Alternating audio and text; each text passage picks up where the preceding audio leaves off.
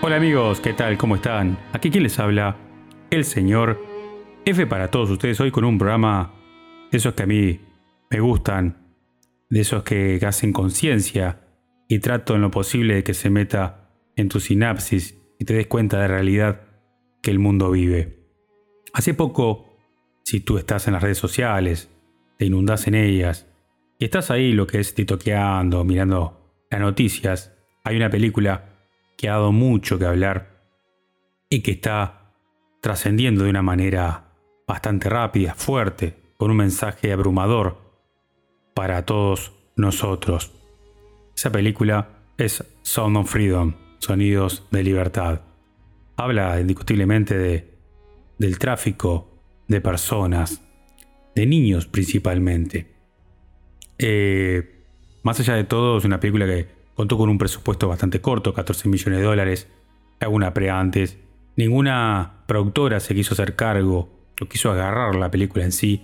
Y eso ha abierto una, un gran abanico para decir que hay cosas que a veces pueden ser fake o no. Pero como siempre a mí me gusta en mis podcasts hablarlo sobre la realidad, sobre la experiencia, sobre las dudas que me generan como una persona como a ti, investigar o saber de qué se trata. El director es eh, Alejandro Monteverde, que ha hablado mucho en las redes sociales y basada en la historia de Timothy Ballard, que era un agente especial, lo cual lo personifica Jim Caviezel. Y hoy por hoy la película está recaudando unos 45 millones de dólares. Más allá de que hoy vemos en las redes sociales lo que es que hay atentados eh, en las películas que dicen que, está llena la sala y no lo están. Eh, bueno, que que empresas importantes multimedia prohíben su difusión, y etcétera, etcétera, etcétera, que ya todos están más o menos enterados. Lo que vamos a hablar que, y hay que destacar, que el tráfico de niños es un problema global y complejo que está afectando a todos los países en diferentes regiones del mundo. Eh, debido a que es algo que se está cotizando muy bien y hay una tendencia clandestina en las actividades para realizar lo que es el secuestro, y cuando uno menos lo piensa, puede estar en cualquier lugar o tocar a tu puerta. Hay estimaciones, UNICEF, sobre los niños que son sometidos a diversas formas de explotación, trabajo forzado, esclavitud. Hoy por hoy, eh, a nivel mundial, esto todo basado en información, eh, tenemos más esclavitud que en la época misma de la esclavitud. El secuestro para un niño es una pesadilla que no debería suceder, más allá de que cómo se fractura una familia. O hay padres también que venden a sus hijos. Eh, nuestro país es pequeño, es muy pequeño. Yo puedo decir que hoy por hoy uno busca información sobre gente desaparecida y hay poca. Siempre estamos dando vueltas sobre los desaparecidos en épocas de dictadura. Pero también tenemos que darnos cuenta que hoy por hoy sigue desapareciendo gente. Luego somos poquitos. Documentado, ponerle que hay 190 personas desaparecidas. Me llama la atención porque, medio que buscando entre lo poco, encontré a un niño que desapareció en el 89 de 7 años, no se sabe. Después otro niño en el 2023 de 15 años y otro adolescente de que no voy a dar nombres y no voy a dar eh, género. Pero hoy por hoy tenemos desaparecidos en nuestro país. He tenido experiencias muy locas en la vida para poder, o sea, fomentar lo que estoy diciendo. He estado en lugares donde he manejado estadísticas que a veces me pregunto, ¿dónde está esa gente en la actualidad? ¿Por qué se desaparece? ¿A dónde fueron a parar? Eh, es un poco de conciencia, un poco de, ánimo, de que no todo es color de rosa. Le voy a contar una breve historia que me sucedió en el año 2014.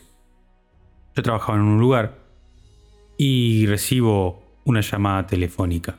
Esa llamada telefónica era de otro conocido que hacía mucho tiempo que no lo veía. Vamos a decir un amigo.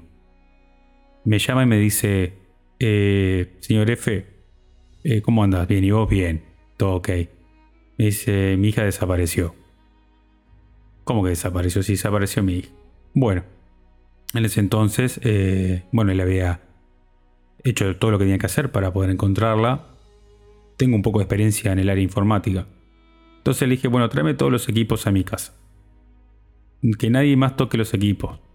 Eh, yo no trabajaba en un, área de crimen informático, ni nada, simplemente ni forense, simplemente me sentía capacitado.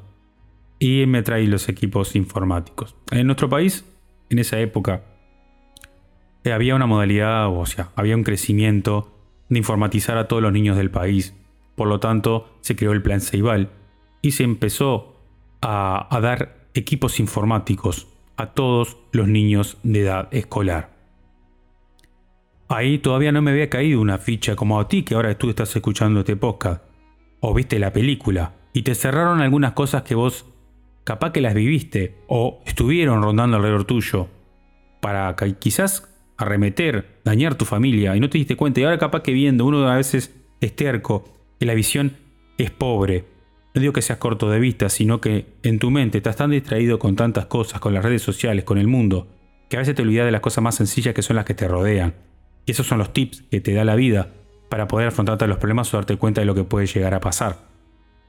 Y volviendo a la historia, eh, me pongo a indagar en las redes sociales y, ojo, yo tengo una hija también, y empecé a investigar y empecé a hacer todo un rastreo y me di cuenta que abrí un mundo, una caja de Pandora total. Estuve más de 16, 18 horas trabajando sin parar y recabando toda la información de esta adolescente, de esta niña.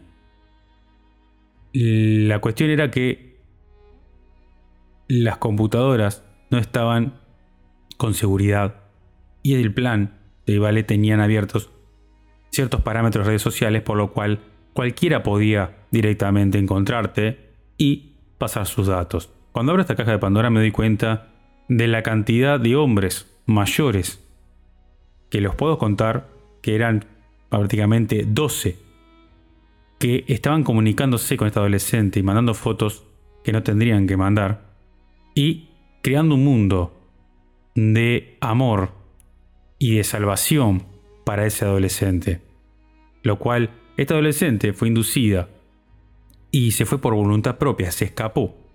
Más allá de los problemas que no tenga en la casa, esta adolescente, eh, siempre hay acciones externas que hacen de que siempre quiera ir a un lugar donde todo sea flores y rosas. Bueno, la muchacha desaparece 12 horas después, eh, creo perfiles, esos perfiles los, los entrego al área que corresponde, al área de desaparecidos de, de aquí, de nuestro ministerio de la policía, la parte que investiga.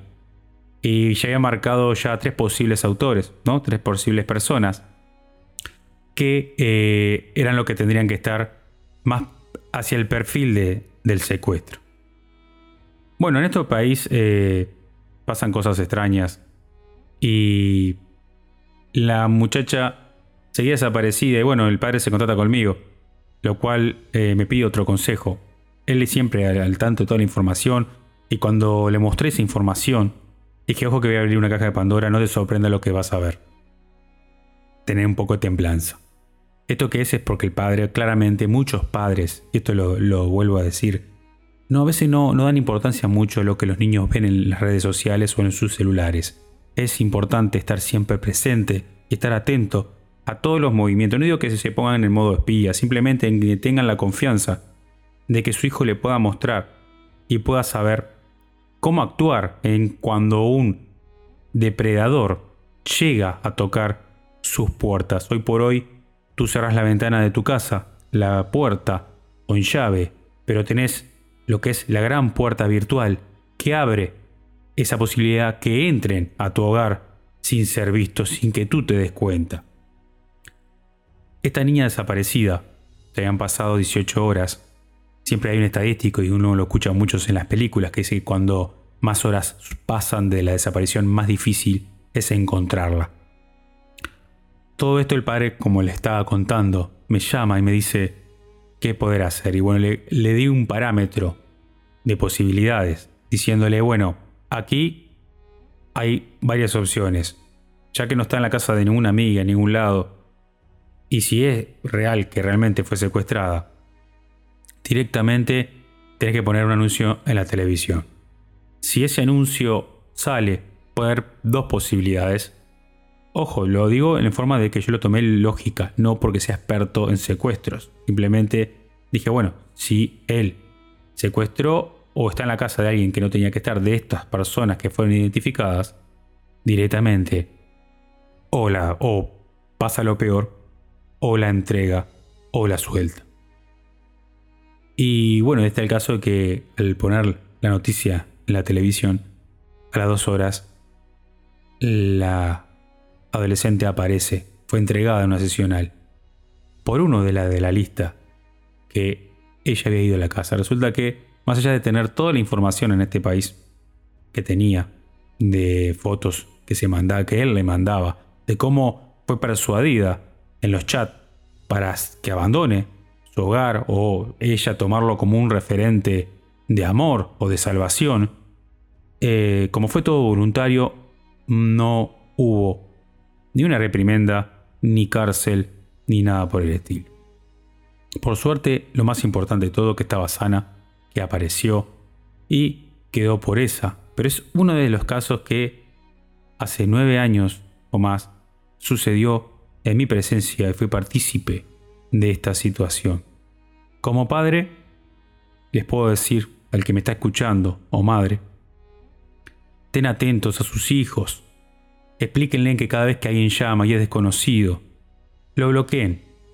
Que si no son dentro de un círculo de personas que realmente conocen, vaya que estas personas que cuando te llaman lo que buscan siempre es buscar que la psicología del niño sea frágil, esté en situación obviamente de vulnerabilidad, de, que sean pobres y a veces van a los padres. No voy a spoilear eh, Son of Freedom porque eso habla muy claramente de cómo son los movimientos para el secuestro, que a veces mismo no es que entren por un celular, entran por la puerta. Son las personas más conocidas del mundo y directamente te venden espejitos y uno cae y ahí sucede lo que nunca pensaste que te podía llegar a suceder. Entonces, lo único que puedo decir dentro de la experiencia, porque a mí me encanta contar que todos mis podcasts son a base de real experiencia, que Ten atentos a sus hijos. Directamente traten de mirar su celular, de que lo tengan desactivado, que les muestren los chats y en caso siempre decirle que si hay alguien que se acerca por cualquier medio de, medio de comunicación, tratando de persuadirlo, o si yo te conozco, fulanito, lo que sea, que le muestren a sus padres.